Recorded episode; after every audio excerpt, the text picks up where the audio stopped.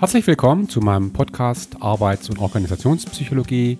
Ich bin Armin Trost von der Hochschule Furtwang und ich wünsche viel Spaß und Inspiration beim Zuhören.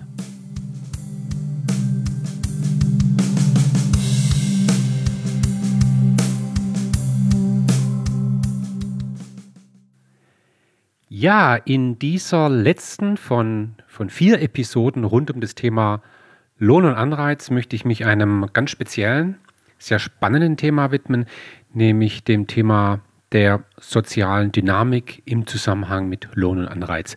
Soziale Dynamik heißt, äh, je nachdem, wie Anreizsysteme, Lohnsysteme gestaltet sind, äh, werden die betroffenen Mitarbeiterinnen und Mitarbeiter, einschließlich Führungskräfte, ähm, sich wechselseitig unterschiedlich erleben und ihre Zusammenarbeit ausrichten. Ja, also äh, Lohn und Anreiz ist nicht nur eine Sache, die sich rein auf das Individuum be bezieht, äh, die man vielleicht auch nur nicht gar nicht verstehen kann, wenn man sie nur als eine Sache betrachtet, die das Individuum betrifft, sondern wenn man Lohn und Anreiz auch etwas als etwas betrachtet, was einen Einfluss hat auf das, ich sage mal ganz lapidar, auf das Miteinander. Wie erlebe ich andere Menschen? Wie erlebe ich meinen Beitrag zum Beitrag anderer? So Themen wie zum Beispiel auch, auch Fairness spielen eine Rolle. Äh, es spielt eine Rolle sowas wie zum Beispiel Machtverhältnisse. Geld definiert Macht, ja, darüber werden wir sprechen.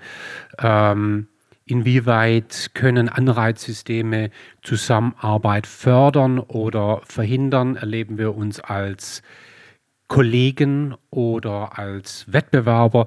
Das ist also äh, das ganze Feld rund um das Thema der sozialen Dynamik und es ist natürlich klar aus praktischer Sicht, dass eine soziale Dynamik auch zu äh, toxischen ja, oder, oder dysfunktionalen Effekten führen kann. Also, dass man mit einem Anreizsystem etwas triggert, etwas bewirkt, was man als Unternehmen oder als betroffenes Team vielleicht gar nicht haben möchte. Ja. So, und äh, insofern äh, sehen wir auch hier schon wieder, dass Lohn und Anreiz eben nicht nur eine Domäne ist der Finanzer oder der Juristen, sondern eben eine Domäne ist, die die, äh, äh die Psychologen betrifft, ja, oder mit, mit der sich äh, Psychologen zu Recht beschäftigen bzw. beschäftigen sollten.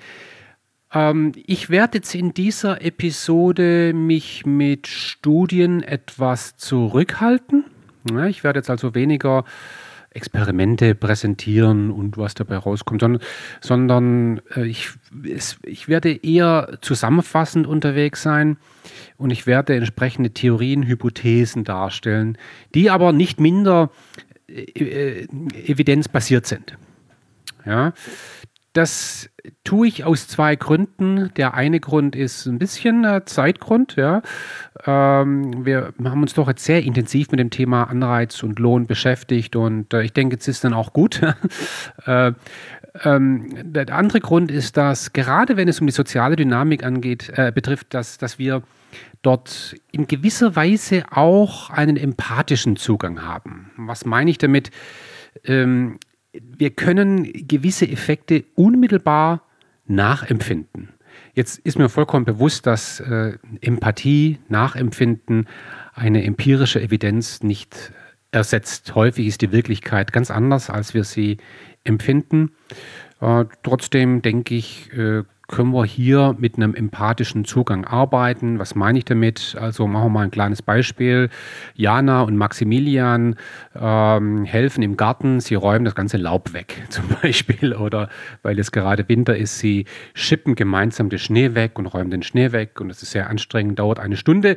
Und danach kommt der Vater, die Mutter und sagt, so, das habt ihr jetzt toll gemacht, Maximilian, dafür bekommst du eine Pizza. Und Jana bekommt nichts.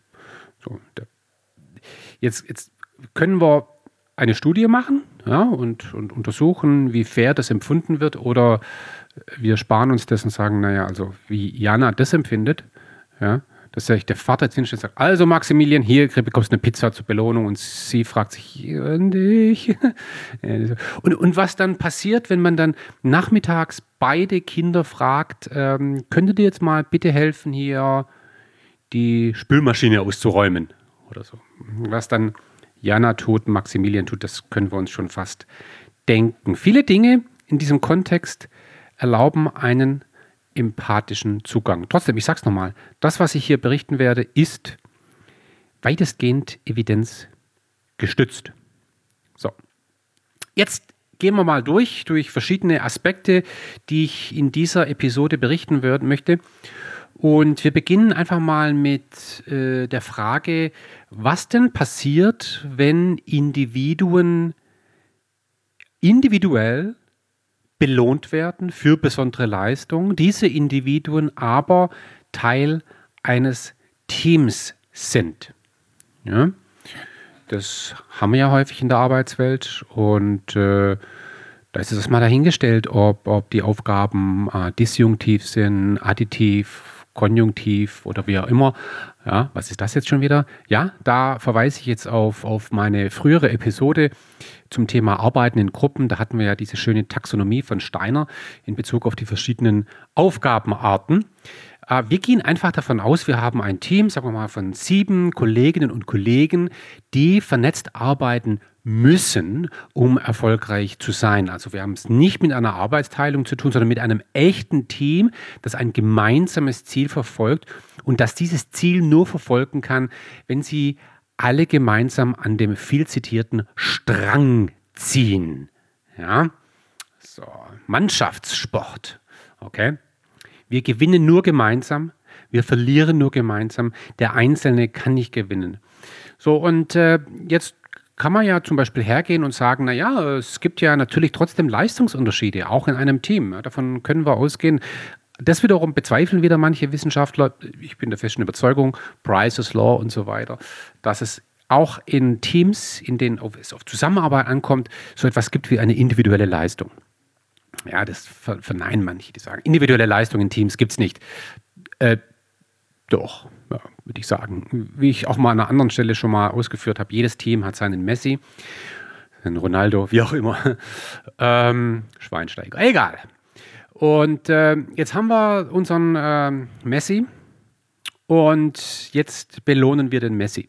Sagen, also Messi, du hast jetzt ja ganz besonders zum Gruppenziel beigetragen. Deshalb bekommst du einen herausragenden Bonus, eine besondere Belohnung. Und diese Belohnung gibt es immer nur für 10 oder 20 Prozent aller Teammitglieder. Ja, so.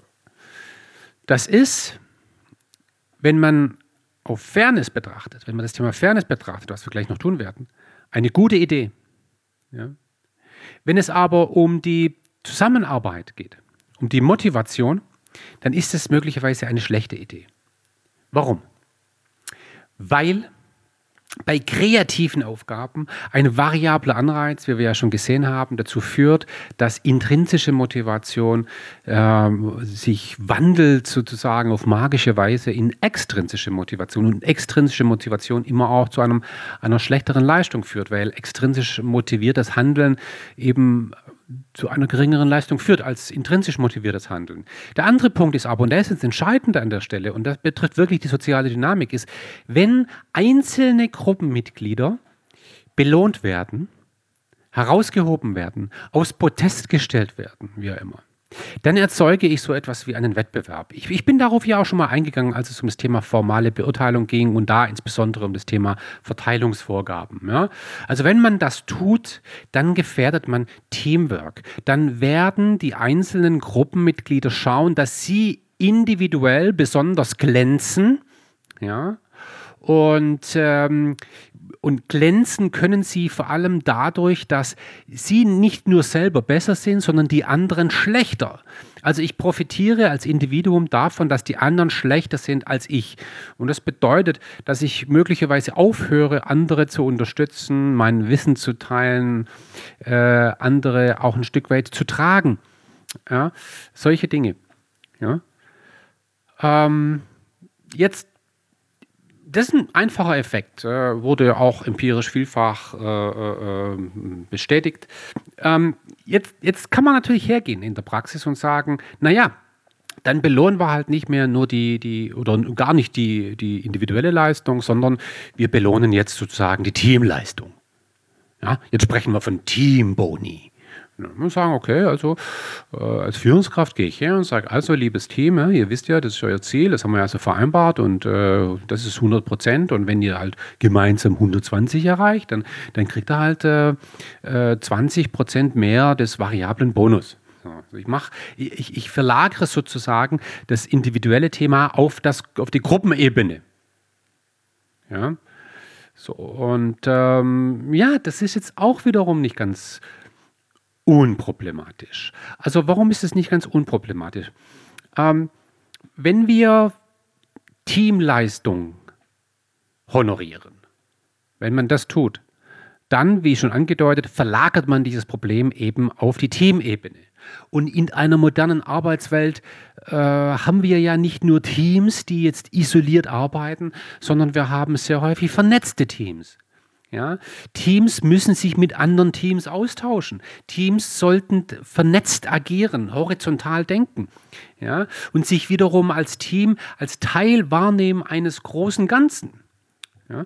Und ähm, das könnte jetzt ein Problem sein, dass jetzt eben nicht mehr anfangen, die, die, die, die Individuen anfangen, äh, gegenseitig zu, zu, gegeneinander zu, zu konkurrieren, sondern die Teams konkurrieren gegeneinander. Und das ist möglicherweise etwas, was man ähm, auch nicht haben will. Jetzt ähm, ist es häufig so, dass auch in der subjektiven Wahrnehmung so etwas wie zum Beispiel Teambestrafung äh, sozial in, in meisten Kulturen nicht anerkannt ist. Ja? Also ähm, Teambestrafung. Also man sagt, ihr habt als Team versagt, also äh, werdet ihr jetzt äh, insgesamt bestraft. Ja. Ähm, ähm, Teambelohnung ist aber im Grunde nichts anderes. Also woran liegt es? Ähm, jetzt, jetzt, jetzt muss doch ein Stück weit die steinersche äh, Taxonomie herhalten, ganz kurz. Und ähm, jetzt denken wir mal vor allem an sogenannte konjunktive Aufgaben. Was sind konjunktive Aufgaben? Konjunktive Aufgaben in Teams sind Aufgaben, wo die Leistung des Gesamtteams immer abhängig ist vom schwächsten Teammitglied. Ja, ich habe an anderer Stelle schon mal ein, ein Beispiel genannt. Also zum Beispiel ein Team besteigt einen Berg, einen hohen Berg. Muss ja jetzt nicht immer gleich ähm, der Mount Everest sein oder der viel zitierte Kilimanjaro, irgendein Berg. Und natürlich ist es so, dass sich die Teamleistung unter anderem orientiert am schwächsten Teammitglied. Und wenn ich jetzt so etwas habe wie eine Honorierung der Teamleistung, dann führt es genau dazu, ähm, dass sich das schwächste Teammitglied enorm unter Druck fühlt. Ja. Und dieser Teamanreiz möglicherweise nicht dazu führt, dass dieses Teammitglied jetzt mehr Leistung bringt, weil dieses Teammitglied ähm, wird sein Bestes geben. Und wie wir schon gesehen haben, Geld macht das schwächste Teammitglied nicht besser. Ja? Geld kann nur die Motivation beeinflussen. So, und in dieser Rolle zu sein, davor hat im Grunde jeder Angst. Und ich habe letztendlich immer diesen einen, ich nenne es jetzt mal böse, diesen einen Loser. Diesen einen Loser, der letztendlich verantwortlich ist für möglicherweise eine schwache Teamleistung. Und die Fragestellung des Teams ist dann, okay, wer war jetzt wieder der Loser? Und will man das? Kann sein, man will das. Ja? Kann aber auch sein, dass man das nicht will. Man muss es einfach sehen, dass, dass dieser, dieser fast logische, das ist gar nicht mehr psychologisch, dass dieser logische äh, Zusammenhang in irgendeiner Form, Form ähm, besteht. Ja? Möglicherweise haben wir hier sogar einen, einen negativen Effekt auf die Leistungsstarken des Teams. Also wenn wir auf Gruppenebene Leistung honorieren.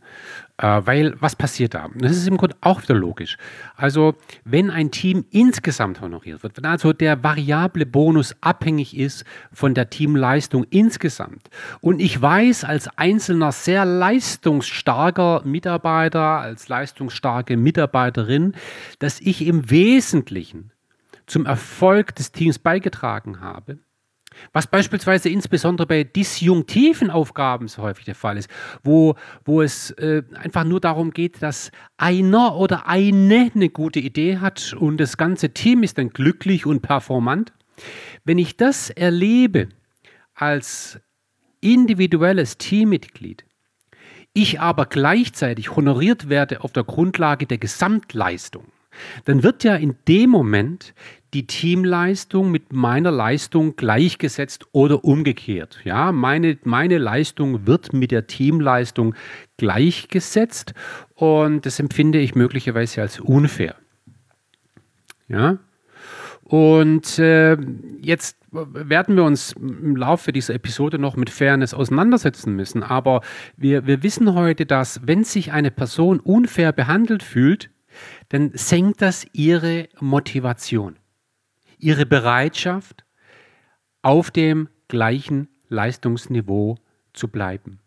Es werden also nicht die anderen motiviert, jetzt auch mehr zu leisten, so wie der Leistungsstärkste, wie die Leistungsstärkste, sondern äh, der Leistungsstärkste wird eher demotiviert, er hinterfragt sich, warum soll ich eigentlich immer den Karren aus dem Dreck ziehen, wenn ich doch am Ende nur das bekomme, was in dem Team jeder bekommt. Das ist echt ein äh, äh, Problem und, und, und, ich erlebe das zum Beispiel auch in meiner Rolle als Professor, wenn wir zum Beispiel studentische Projekte haben, ja, drei, vier, fünf Studenten arbeiten in einem Projekt, in einer Fragestellung, dann handhabe ich das meistens so, dass es am Ende eine Projektnote gibt für die gesamte Gruppe. Und ähm, ich begründe das häufig damit, dass ich sage, in der Praxis wird es genauso sein. Ja? Also in der Praxis, äh, da gewinnt ihr als Team oder ihr verliert als Team. So, und es ist mir natürlich vollkommen bewusst, dass es in jeder Gruppe eine Variation gibt in dem, in dem Beitrag. Und häufig so, ich kenne die Studenten und, und äh, ich, also sogar von außen betrachtet, tun mir dann manchmal die leistungsstarken, die besonders leistungsstarken Studentinnen und Studenten wirklich, wirklich leid, wenn ich sehe, naja, die bringen echt viel und die, die sind wirklich richtig gut und, und äh, die kenne ich. Und, und, äh, und äh, dann müssen sie aber vier andere Studenten mittragen. Und am Ende ist die Teamleistung doch eine mittelmäßige. Ja, und ja, ich, ich differenziere dann nicht. Ja, und sage sag trotzdem, okay, das gibt eine Gesamtnote. Und, und hätte ich nur fünf Messis in der Gruppe gehabt, dann wäre die Leistung deutlich besser gewesen. Aber jetzt ist der Messi eben in einer Gruppe mit mal, durchschnittlichen Studenten. Durchschnittlich heißt nicht schlecht, sondern, sondern gut, aber der Messi ist halt überdurchschnittlich. Ja, gut, dann, dann, dann, äh, dann ist das eine Situation, die, die ist sogar für mich von außen häufig äh, schwer zu ertragen. Aber das ist dann eben so. Jetzt stellen wir uns mal die Frage, was bedeutet denn Fairness? Wie, wie kann man diesen Begriff fassen? Und wir machen das mal ganz äh, real. Wir haben also hier äh, eine Mitarbeiterin, einen Mitarbeiter. Ja, jetzt haben wir hier also wieder unseren Jürgen. Und fragst du Jürgen, sag mal, Jürgen, was verdienst du so? Und dann sagt er 60.000. Okay? So, und gut, das ist meine Zahl. Und dann stellst du die Frage, bist du eigentlich zufrieden damit? Dann wird jetzt Folgendes passieren. Ja, zwei Dinge. Ähm, wir wissen, dass die Zufriedenheit oder die Wahrnehmung, die subjektive Bewertung des eigenen Gehalts selten rein absolut erfolgt, ja? sondern immer relativ zu einem Referenzpunkt. Und äh, was ist der Referenzpunkt? Zwei Dinge hier. Das eine ist das unmittelbare soziale Umfeld. Ja, also das haben ja viele Studien auch belegt. Also wenn man Menschen fragt, wie zufrieden sind sie mit ihrem Lebensstatus, dann hängt das ganz stark davon ab, was das, das was sie sagen, hängt ganz stark davon ab, äh, wie der Lebensstatus des Nachbars ist. Ja? Also wenn ich, wenn ich 60.000 Euro verdiene und ich befinde mich in einem sozialen Umfeld, wo 30.000 normal ist, dann empfinde ich mich als super reich. Wenn ich aber 60.000 Euro im Jahr verdiene und ich wohne in einem Umfeld, wo 100.000 normal ist, dann empfinde ich mich als relativ arm. Das heißt, die, die absolute Höhe spielt, spielt eine untergeordnete Rolle, sondern was eine Rolle spielt, ist, womit vergleiche ich mich?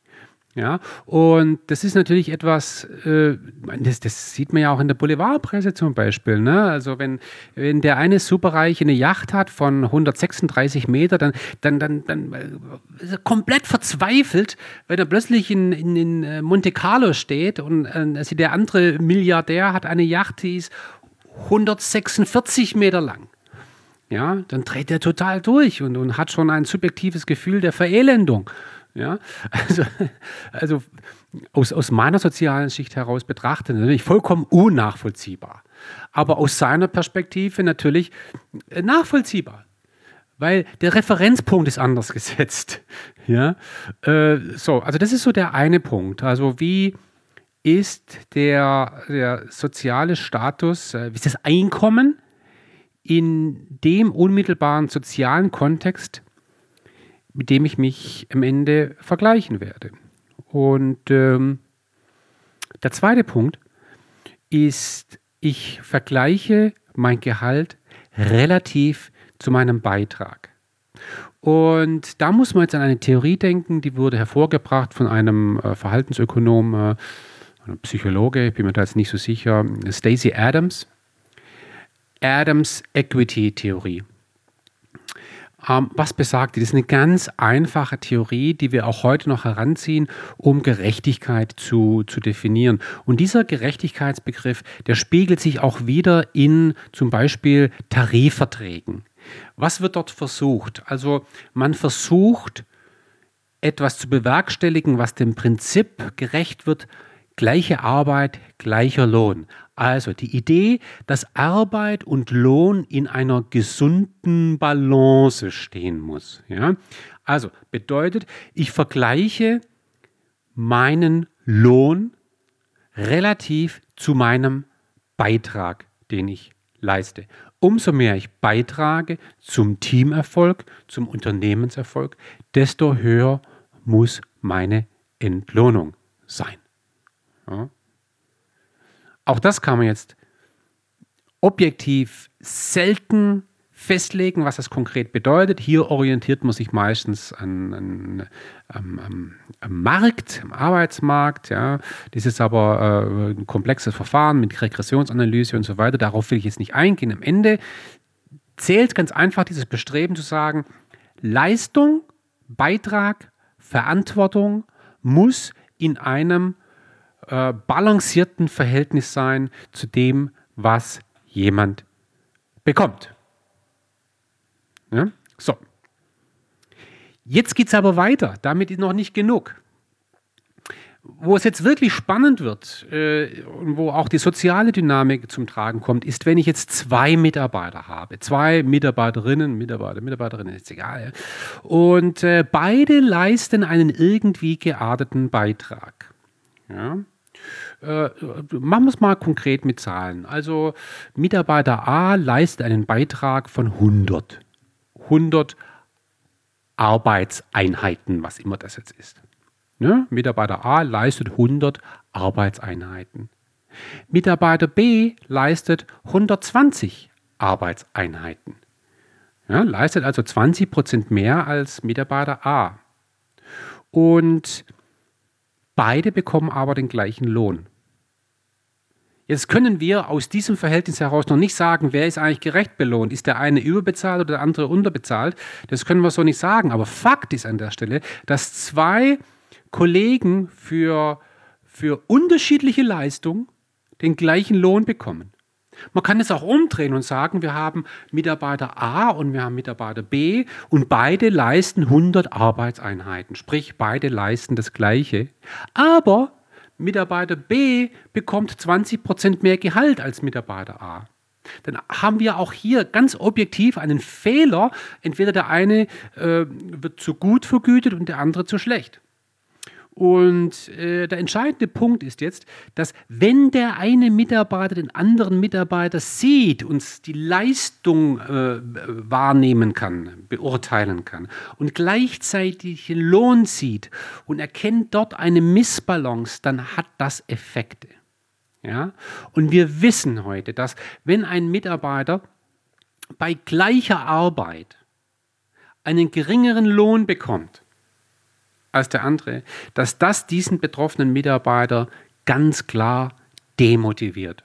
Häufig nicht nur äh, rein demotiviert, sondern das kann sogar führen zu, zu Rebellion, zu Sabotage, zu, zu, zu Diebstahl, äh, zu, zu Kündigung, was auch immer.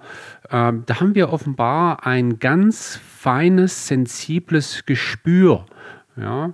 Und wenn man mal die äh, Moral Foundations anguckt, also die, die, die Grundlagen des moralischen Urteils nach Jonathan Haidt, ne, das Buch The Righteous Mind, das habe ich an anderer Stelle schon mal erwähnt, dann ist Fairness eine der der äh, moralischen Grundlagen, also eine Grundlage unseres moralischen Urteilens, wo wir davon ausgehen können, diese Grundlage haben wir nicht erlernt, die entsteht nicht durch Sozialisation, die kann durch Sozialisation geformt werden, ist aber genetisch in uns angelegt. Das ist wie ein, ein Jonathan Haidt äh, beschreibt es wie ein, eine, eine, eine Geschmacks, ähm, ein Geschmacksempfinden. Äh, salzig, sauer, süß und so weiter. Damit werden wir geboren. Ja, das kann sich dann äh, ausprägen, unsere Präferenzen im Laufe des Lebens, aber die Dinge sind einfach da.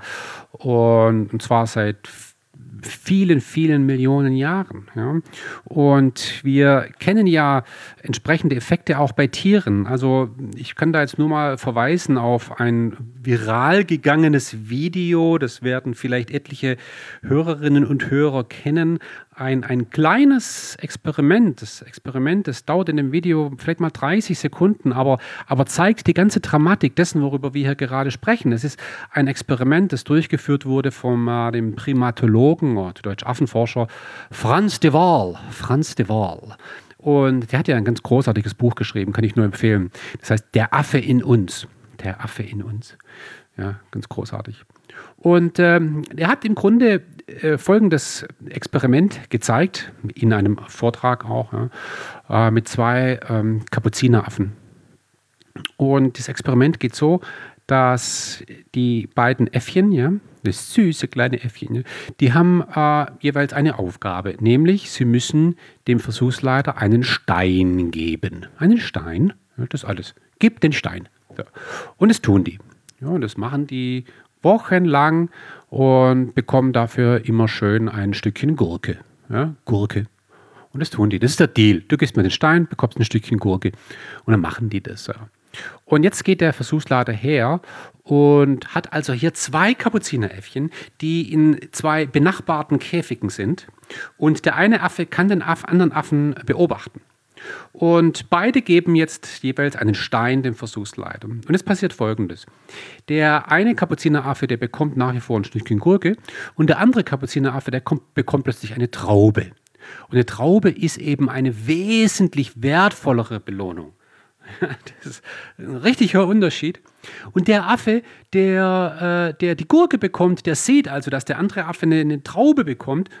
Und also wenn man das so verfolgt jetzt in diesem Video, dann bekommt man echt Mitleid und, und man kann die Reaktion dieses, dieses Äffchen, das nach wie vor nur eine Gurke bekommt, wirklich nachvollziehen. Dieser Affe, der dreht durch. Der rebelliert, der bekommt die Gurke und schmeißt die Gurke zurück zum Versuchsleiter. Wenn der reden könnte, ja, wir, wir würden es gar nicht hören wollen, was der in dem Moment sagt. Der, der flippt komplett aus, der sabotiert. Ja? Und, und das Schöne ist an dem Experiment zwei Dinge. Ja, erstens, ich meine, man hätte sich ja im Vorfeld fragen können, was passiert an der Stelle jetzt, wenn, wenn man diese Konstellation erzeugt. Es hätte ja auch sein können, dass zum Beispiel der Affe, der die Traube bekommt, die Traube verweigert sagt, hey, also wenn der andere Affe hier keine Traube bekommt, will ich die aber auch nicht, weil das ist ja unfair. Ne? Nein, nein, der freut sich über seine, seine, seine Traube. Es ist auch nicht so, dass der Affe, der, der eine Gurke bekommt, jetzt motivierter ist und sagt, jetzt, jetzt äh, ist er noch schneller im Stein geben, ja, um vielleicht dann doch auch eine Traube zu bekommen. Nein, der, der dreht einfach durch. Also das war gar nicht so vorhersagbar, ja. Also wir haben natürlich hier einen Hindsight-Bias und wenn wir das Experiment gesehen haben, dann denken wir, ja klar, logisch muss das passieren ja, so klar war das vielleicht gar nicht. Aber jetzt, wo wir das sehen, ähm, Und der zweite Punkt, auf den ich aufmerksam machen möchte, ist, wir können das Verhalten des Affen, der nur eine Gurke bekommt, wirklich nachvollziehen. Der tut uns leid und, und, und wir, wir empfinden es. Ich zeige das oft im Hörsaal und, und, und den Studenten geht es genauso. Die sagen, nein Mensch, wie unfair das ist. Oh mein Gott, der tut mir echt leid. Und natürlich, hey, äh, dass der jetzt komplett durchdreht, äh, das, das würde mir genauso ergehen. Ja? Und ich meine, das ist wirklich ein kleines Experiment und dieses Experiment funktioniert mit ähm, zwei experimentellen Bedingungen. Und in beiden experimentellen Bedingungen haben wir ein N von 1, ja, eine Versuchsperson. Ist eigentlich äh, wissenschaftlich viel zu wenig, daraus kann man keine Schlüsse ziehen. Aber dieses Ergebnis äh, bei N gleich 1 ist so heftig, ja, und empathisch auch so nachvollziehbar, dass wir daraus klare Schlüsse ziehen und sagen, ja, selbstverständlich, wenn ein menschliches Wesen so benachteiligt wird, also im Sinne von Stacey Adams, bei gleicher Leistung eine, eine minderwertige Belohnung bekommt, ja, dann muss das zu Demotivation führen. Ja? Und ähm, diese Demotivation, die kann natürlich in der Praxis zu allem führen. Ja? Äh, ähm, der, der wohlerzogene Mitarbeiter, die wohlerzogene Mitarbeiterin, die wird jetzt nicht rebellieren und, und durchs Büro kreischen, durchs Büro hüpfen und, und, und dir alles kurz und klein schlagen. Das passiert mehr innerlich, ja. Ähm, innere äh, äh, Rebellion im Grunde. Ähm, was hier zutage tritt, ist möglicherweise ein Prinzip, das wir aus der Psychologie kennen, ein, ein, ein sehr robustes, robustes Phänomen, nämlich das der Reziprozität, Reciprocity. Wir haben eine implizite Annahme, dass ähm, man das bekommt, was man gibt. Ja, oder wenn ich einem anderen Menschen Gutes tue, dann kann ich erwarten, dass dieser Mensch, dem ich Gutes getan habe, mir auch wieder Gutes, Gutes tut. Also wir haben diese implizite Hypothese des Miteinanders, dass das Miteinander eine Art Geben und Nehmen ist. Ja, davon gehen wir implizit aus. Ja, ja, frei nach den Beatles. Jetzt können Sie raten, aus welchem Album das ist. Ja. The love you take is equal to the love you made. Oder ist umgekehrt? Weiß ich. Muss nochmal reinhören. ja. So, und ähm, damit kann man zum Teil auch sowas wie Diebstahl erklären. Ja, also wenn, wenn Mitarbeiter das Gefühl haben, sie bekommen nicht das, was ihnen doch eigentlich zusteht. Ja, wenn sie diese, diese, diese, diese Ungerechtigkeit äh, empfinden, dann holen sie sich anderweitig. Ja? Durch Diebstahl, durch innere Kündigung, durch, äh, durch äh, Reduktion der Leistung, äh, durch äh, Arbeiten nach Stellenbeschreibung äh, und so weiter und so fort. Und man kann das äh, im Grunde gut nachvollziehen an der Stelle. Ja. Ein weiterer Aspekt, der mit sozialer Dynamik zu tun hat, ist das Verhältnis zwischen Führungskraft und Geführtem. Und wir können jetzt mal von einer ganz klassischen Führungskraft geführten Konstellation ausgehen. Da haben wir also einen Chef ja, und eine Mitarbeiterin. Und ne, einmal im Jahr, im jährlichen Mitarbeitergespräch, wird die Mitarbeiterin beurteilt, wie wir es ja in einer anderen Episode schon äh, behandelt haben. A, B, C oder die Leistung wird anhand einer irgendwie anders gearteten Skala beurteilt und je nachdem, wie das Urteil ausfällt, bekommt die Mitarbeiterin eben jetzt äh, einen variablen Bonus, unterschiedliche Höhe oder äh, eben gar nicht, wie auch immer. So. Das ist so die klassische Konstellation und äh, hier entscheidet jetzt der Chef über das variable Gehalt der Mitarbeiterin. Ja? Und das spiegelt ein Machtverhältnis wider. Ja, wer das Geld hat, hat die Macht. Und jetzt kann man sagen, naja, ist halt so, ja, das ist so, so normal, ja, das war schon immer so, wird immer so sein, ja, das ist wie in der Schule, ja. Lehrer entscheiden über die Noten der Schüler. Wo kämen wir auch hin, wenn wir das umgekehrt machen würden? Ja, klar. So.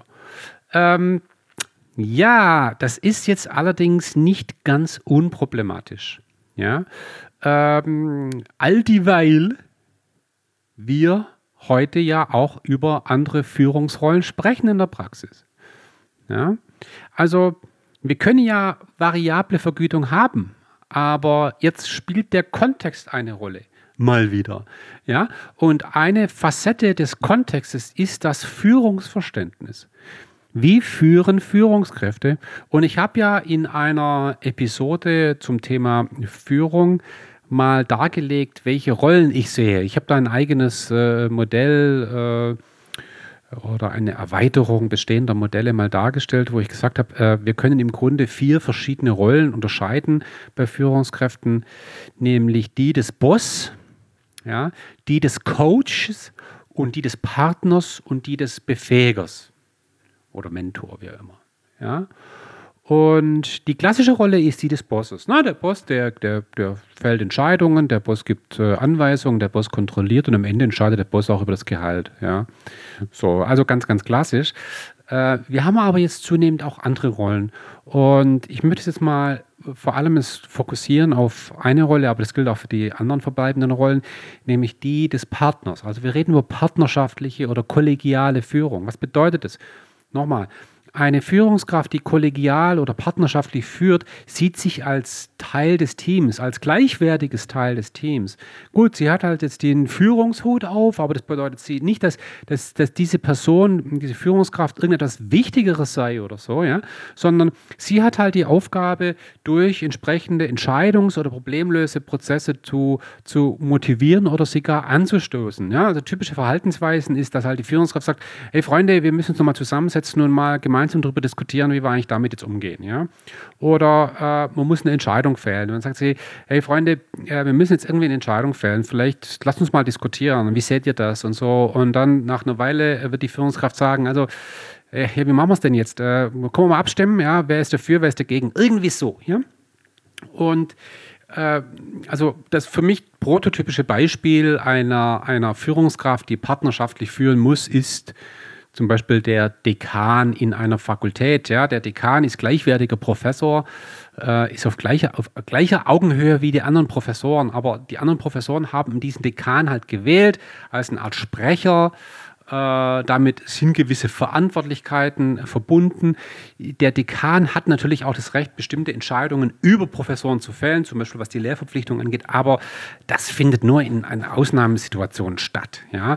Äh, normalerweise führt ein Dekan kollegial. Ja? Und das haben wir immer mehr in modernen Arbeitswelten. Ja? Und da ist die Augenhöhe extrem wichtig, also die Wahrnehmung aller Beteiligten, dass die Führungskraft nie, nicht mehr Macht hat. Sie hat nur eine besondere Verantwortung.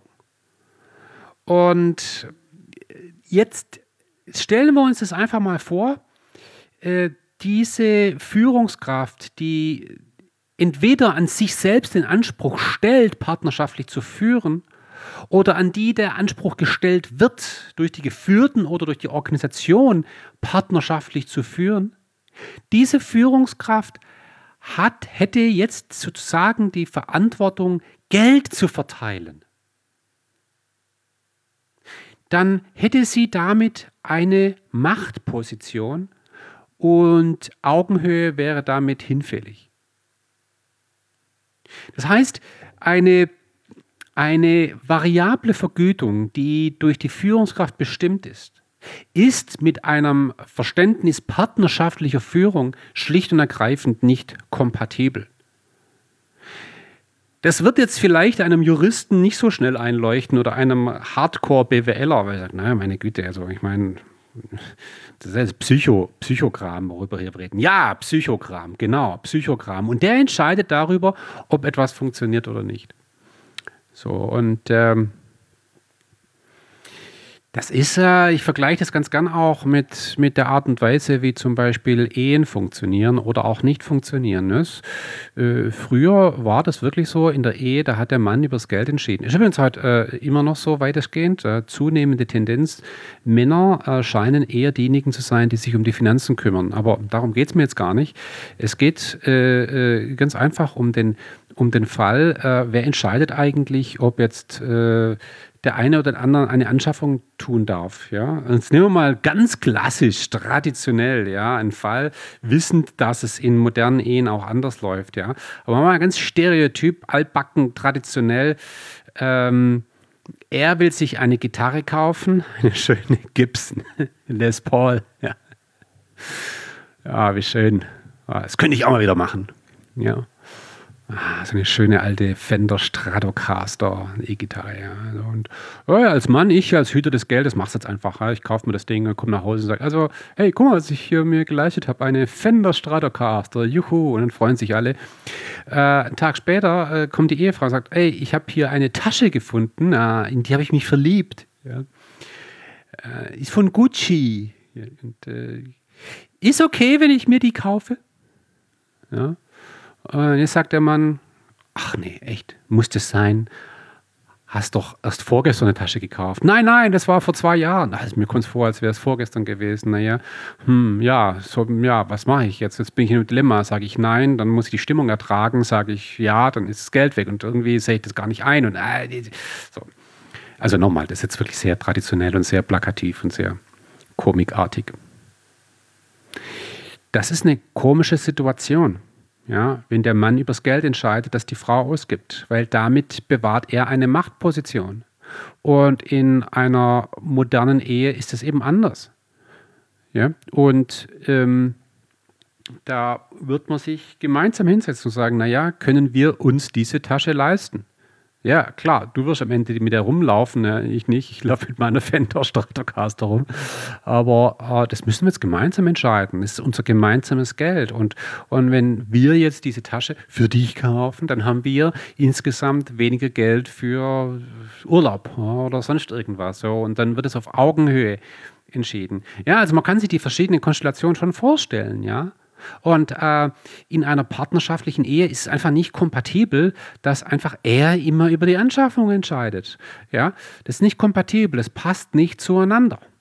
Und ähm, da muss ich mich fragen, will ich das eine oder das andere? Und das ist eine Fragestellung, vor der stehen viele Unternehmen, weil in vielen Unternehmen eben die Führungskraft diese Verantwortung hat, über das Geld äh, der, der, der Mitarbeiterinnen und Mitarbeiter zu entscheiden. Gleichzeitig wollen sie aber partnerschaftliche Führung, kollegiale Führung auf Augenhöhe. Oder sie wollen Führungskräfte, die mehr coachen als anweisen. Ja, ein Coach entscheidet aber nicht über das Gehalt des Coachee. So, das bedeutet, in der Konsequenz, dass man sich Gedanken darüber macht, wie man diese äh, äh, Gehaltsentscheidung, auch diese formale Beurteilung, wenn man so will, aus der Rolle der Führungskraft herausnimmt. Und da gibt es natürlich in der Praxis entsprechende Tricks, beispielsweise durch gewählte Gehaltskomitees, na, Kollegen, die dafür gewählt werden, zu entscheiden, ob jemand eine Gehaltserhöhung bekommt oder nicht, oder ob jemand entsprechendes variables Gehalt bekommt oder nicht. Ja. Oder man macht es wirklich an objektiven Kriterien fest und dann muss die Führungskraft gar nichts entscheiden, weil dann entscheidet die objektive Leistung darüber. Beispielsweise, wenn es darum geht, äh, im Vertrieb eine entsprechende Provision zu bezahlen, ja, dann legt man das fest, von mir aus gemeinsam und dann am Ende hat man einen Umsatz und dann muss niemand entscheiden, sondern die Sachlage an sich entscheidet. Das Problem nur ist, dass wir in der heutigen modernen Arbeitswelt diese objektiven äh, Beurteilungskriterien immer seltener haben und wir in dem Moment, wo wir über variable Gehälter entscheiden, ja, also über, über Ziele entscheiden, sozusagen, über die Grundlage variabler Gehälter entscheiden, gar nicht genau wissen, was in einem Jahr eigentlich eine gute Leistung konkret bedeuten könnte. So. Ja, ja das ist also eine, eine weitere Facette, die hier eine Rolle spielt im Kontext der sozialen Dynamik. Jetzt haben wir natürlich bis zum jetzigen Punkt ähm, innerhalb der verschiedenen Episoden rund um das Thema Lohn und Anreiz sehr viel verschiedene Zusammenhänge thematisiert. Und es ist ein bisschen überwältigend. Ja, also ähm, da kommt doch relativ viel zusammen. Und jetzt stellt man sich natürlich die Frage, ja, okay, äh, unter welchen Voraussetzungen kann ich denn jetzt eine leistungsabhängige Vergütung machen? Wann, wann, was sagt der Psychologe? Was, äh, wann, was muss sein, checklistenartig, damit ich hergehen kann, sagen kann, okay, machen wir doch sowas wie eine leistungsabhängige Vergütung. Ja, und äh, ich würde es jetzt gerne an der Stelle auch abschließend äh, mal zusammenfassen. Wir sind noch nicht ganz am Schluss. Ich, ich komme da nochmal zu einem anderen Punkt, aber vielleicht einfach mal so als eine Art praktisches Fazit hier nochmal kurz darstellen. Ähm, und da kommt jetzt auch nichts Neues, sondern einfach nur nochmal ein, ein schneller Ritt durch verschiedene Dinge, die wir schon besprochen haben. Also, erstens, wir können leistungsabhängige Vergütung dann machen, wenn wir es mit einer hohen Aufgabensicherheit zu tun haben. Ja, klare Ergebnisse, klare Wege dahin. Ja. Wir reden häufig von repetitiven, standardisierten, immer gleichen Aufgaben. Da kann man das machen. Ja, wir hatten das Beispiel Äpfel sammeln zum Beispiel. Ja. Ähm, wir können leistungsabhängige Vergütung dann machen, wenn es nicht auf Kreativität ankommt, wenn es nicht um komplexes Problemlösen geht, wenn nicht die Notwendigkeit besteht zur Exploration, zum Ausprobieren, zum Experimentieren, wenn man äh, keine Risiken eingehen muss, ja, bei der, bei der Ausführung der Tätigkeit. Also das ist sozusagen der Gegenpol zum ersten Punkt. Ja? Also wenn man Aufgaben hat mit einer hohen Aufgabenunsicherheit, ja, da, wenn man das nicht hat, ja, dann kann man über leistungsabhängige Vergütung nachdenken. Ähm, was auch mit dem ersten Punkt wahrscheinlich ein Stück weit einhergeht, ist der Punkt, dass man eben Leistung objektiv messen kann. Ja, was wie schon häufig äh, angedeutet immer seltener der Fall ist aufgrund wachsender Aufgabenunsicherheit. Aber wenn ich es kann, und hier ist mir wieder der klassische Beispiel hier der Vertrieb, ja, wenn man wirklich Leistung objektiv messen kann, dann kann man darüber nachdenken. Äh, man kann über leistungsabhängige Vergütung dann nachdenken, wenn man der Meinung ist, eine extrinsische Motivation ist zur Erfüllung der Aufgabe absolut ausreichend. Ja?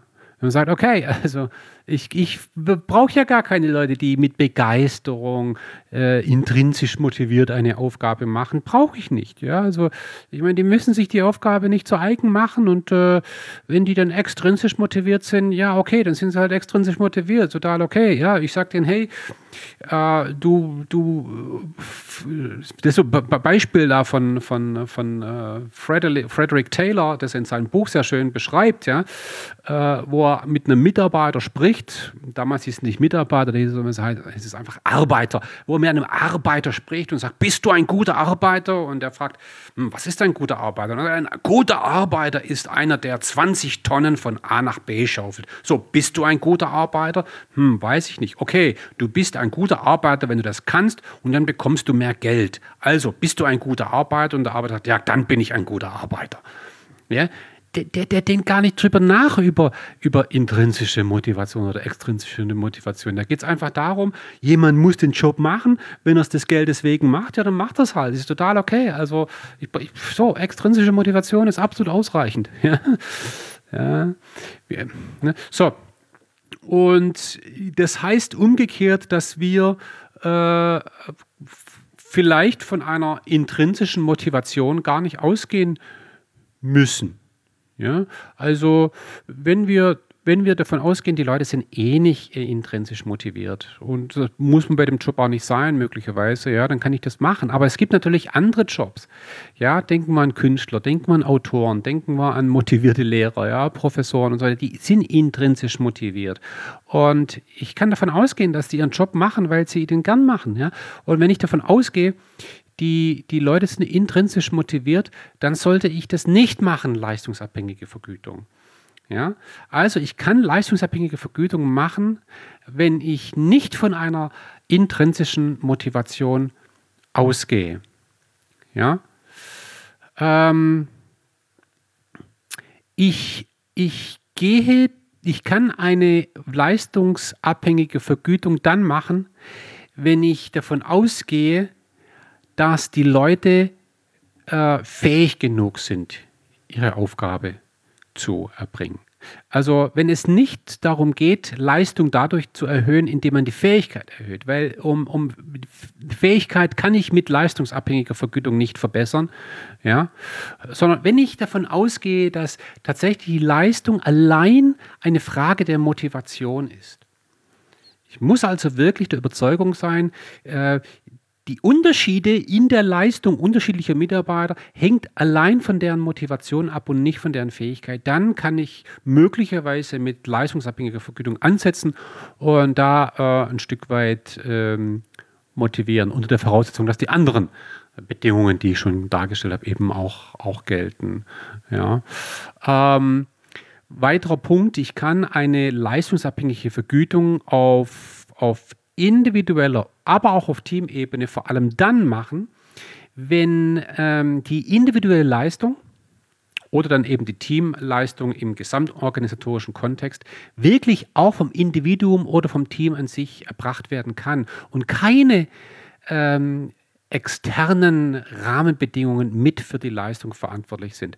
Das war schon immer ein Kriterium, zum Beispiel bei, bei einem Klassiker, nämlich der Akkordarbeit, der Akkordarbeit. Es kann einfach nicht sein, dass wenn jemand eine bestimmte Stückzahl produziert am Fließband, dass seine Leistung am Ende vom, vom Supply äh, abhängig ist, also von, von den Arbeitsschritten, die vor ihm oder ihr stattfinden. Ja? Ähm, und es darf auch nicht sein, dass die Leistung abhängig ist von, äh, den, äh, von der Tagesstimmung der Maschine vom Material, sondern die Leistung muss, die Varianz der Leistung muss durch den Einsatz des Mitarbeiters erklärt werden können. Ja, nur dann macht das Ganze Sinn. Und zu guter Letzt, äh, das war unser letzter Punkt äh, in dieser Episode, dieses dieses, wenn ich die Leistung, die Leistungsbeurteilung durch die Führungskraft ähm, vornehme, wenn die durch die Führungskraft vorgenommen wird, die Betrachtung der Leistung, ja, dann muss das kompatibel sein auch mit dem Führungsverständnis. Ja? Sobald ich aber ein Führungsverständnis habe, das eher in Richtung partnerschaftliche Führung geht oder Coaching oder wer immer, Mentoring, dann äh, wird es schwierig, wenn ich eine Führungskraft habe, die über die Leistung von Mitarbeiterinnen und Mitarbeitern befinden soll. So, das war nochmal zusammengefasst. So Kriterien kann man ruhig mal checklistenartig heranziehen. Insgesamt geht es bei der ganzen Frage um Lohn und Anreiz im Wesentlichen um drei Aspekte. Äh, das will ich jetzt insgesamt zusammenfassend darstellen, und zwar um die drei Aspekte der Akquisition, der Motivation und der Fairness. Es geht wirklich um alle drei und man sollte in der Praxis auch alle drei im Auge haben. Ich habe es ähm, bei der ersten Episode dieser kurzen Serie mal angedeutet diese ganze Diskussion rund um Vergütung wurde ja aus meiner Wahrnehmung heraus sehr stark getriggert, auch durch dieses Video von äh, diesen TED Talk ja, von Dan Pink, The Puzzle of Motivation. Und seitdem sprechen wir im Wesentlichen über Motivation. Ich halte es für einen großen Fehler, wenn wir Motivation zum alleinigen Prinzip erheben rund um das Thema Vergütung, weil Motivation ist nur eine Facette von dreien. Es geht nicht nur darum, bei Vergütung Leute zu motivieren. Darum geht es nicht nur. Natürlich kann Vergütung einen Einfluss haben auf die Motivation, darüber haben wir gesprochen. Es sind aber mindestens noch zwei andere Dinge auch zu betrachten, nämlich das Thema der Akquisition. Akquisition bedeutet, ich kann über Geld Menschen dazu bringen, eine Aufgabe anzunehmen oder es zu lassen. Ja, es bedeutet auch, ich kann über Geld ähm, äh, dazu beitragen, einen Mitarbeiter, eine Mitarbeiterin fürs Unternehmen zu gewinnen. Das ist die akquisitorische Funktion des Geldes. Ja? Das heißt, wenn ich gute Mitarbeiter haben will, dann muss ich ein wettbewerbsfähiges Gehalt in Aussicht stellen. So. Da reden wir nicht mal unbedingt über variable Vergütung, sondern da reden wir in erster Linie über Grundvergütung ja, beziehungsweise eben über das Gesamtpaket. Und was ich dort da bezahlen muss, das orientiert sich selbstverständlich am Markt. Ja, das, das orientiert sich am Markt, am externen Arbeitsmarkt. Der andere Aspekt ist das Thema Motivation. Natürlich kann ich mit Geld einen Einfluss haben auf die, einen Einfluss bewirken auf die Motivation der, der, der Beschäftigten. Und ähm, Ob ich das tun soll oder nicht, darüber haben wir intensiv gesprochen, ist im Wesentlichen eine Frage der Aufgabe ja, und der Aufgabendynamik. Also haben wir es mit ähm, einer hohen Aufgabensicherheit zu tun oder mit einer hohen Aufgabenunsicherheit zu tun? Haben wir es mit äh, Arbeitsteilung zu tun oder haben wir es mit vernetzten, ähm, interdependenten Aufgaben zu tun, wie wir es zum Beispiel bei Gruppenarbeit äh, vorfinden? So, und die dritte Facette ist die Facette der, der Fairness am Ende muss ich immer sicherstellen, dass das, was die Leute bekommen, im Verhältnis steht zu ihrer Leistung und das wiederum im Vergleich relativ sozusagen zu ihrem sozial erlebbaren Umfeld. So, das ist der dritte Aspekt und der berührt sehr stark das ganze Thema der, der, der, der Social Relations, des sozialen Vergleichs. Also alle drei Aspekte muss ich in Betracht ziehen. Und jetzt kommt eben dieses große Problem zutage, dass wenn man das wirklich tut, wenn man diese drei Dinge in Betracht zieht, dass man, wir es häufig mit, mit Dilemma, Dilemmata zu tun haben. Also nur, nur mal ein Dilemma herauszuziehen. Es ist in gewisser Weise ein Fehler, besonders leistungsstarke Kollegen extra zu belohnen. Das ist ein Fehler. Damit kann ich intrinsische Motivation zerstören, damit kann ich Teamwork zerstören. Okay. Das wissen wir. Ja? Also leistungsstarke, besonders leistungsstarke Kollegen, ja, die Top 20 Prozent, die Top 10 Prozent, die Messis besonders zu belohnen, kann ein Fehler sein. Es aber nicht zu tun, kann auch ein Fehler sein. Weil wenn ich das nicht tue, dann habe ich ein anderes Problem. Dann habe ich nicht ein motivationales Problem, sondern habe ich ein Fairness-Problem. Und ich habe ein Akquisitionsproblem. Und das ist etwas, was viele Unternehmen momentan erleben. Sie sagen, naja, jetzt haben wir ja Dan Pink gesehen, jetzt haben wir variable Vergütung abgeschafft, äh, um die Motivation nicht zu zerstören. Und jetzt verlieren sie die Leute. Oder die guten Leute kommen erst gar nicht, weil sie sagen, hier lohnt sich Leistung ja gar nicht. Also dann gehe ich doch lieber äh, woanders hin. Ja? Also da habe ich mir ein anderes Problem eingehandelt. Oder die Leute empfinden es plötzlich als unfair und fangen an, äh, wie das Kapuzineräffchen zu rebellieren. So, und das will ich ja auch nicht. Also äh,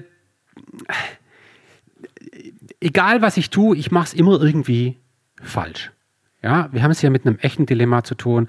Ich meine, seit zwei Jahren versuche, lasse ich keine Gelegenheit aus, um mit Leuten zu diskutieren, die im Compensation-Bereich wirklich sich auskennen, sehr viel Erfahrung haben. Und, und äh, ich habe schon Stunden um Stunden mit den Leuten diskutiert, in einem formalen Setting oder auch mal bei einem informellen Setting, mit einem gemeinsamen Abendessen. Haben wir versucht, dieses Problem irgendwie zu lösen und, und, und ich kenne keine Lösung.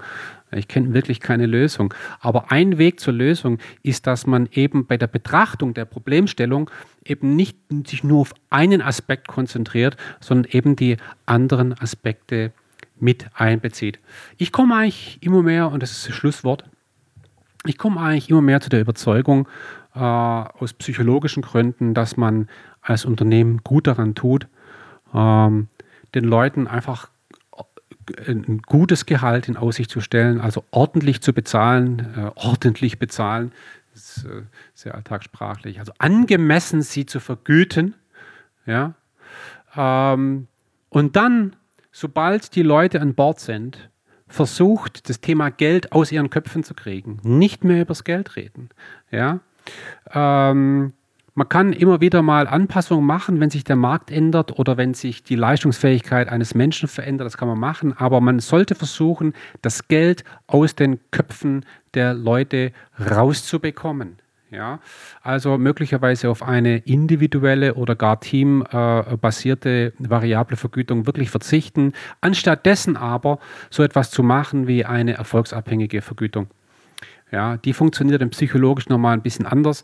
Äh, darüber haben wir nicht gesprochen, ist aber eine Frage der Fairness. Wenn es dem Unternehmen gut geht, dann sollen auch die Mitarbeiter entsprechend was davon haben. Das halte ich für eine gute Idee. Also die Leute ordentlich bezahlen, damit sie kommen, dann aber das Thema Geld aus deren Köpfen kriegen und wenn es dem Unternehmen gut geht, dann das, äh, die, die, die, die Leute am Erfolg zu beteiligen. Das ist so abschließend eine Formel, die ich teilen möchte. Birgt auch viele Probleme, ist mir vollkommen klar. Ja, ähm, und ich bin auch gespannt, wie wir über das Thema diskutieren werden. Ich bin mir auch sicher, dass ich das wahrscheinlich in vier Jahren auch wieder nicht mehr genauso sehen werde. Ja, wir lernen ja alle dazu, aber Stand heute ist das im Grunde eine Sichtweise, bei der ich am ehesten das Gefühl habe, es werden eine Vielzahl von psychologischen Zusammenhängen einigermaßen berücksichtigt, ähm, sodass am Ende trotzdem die Kolleginnen und Kollegen äh, zufrieden sind und das Unternehmen insgesamt erfolgreich sein kann. So, und damit möchte ich diese Episodenserie rund um das Thema Lohn und Anreiz schließen und bedanke mich fürs Zuhören.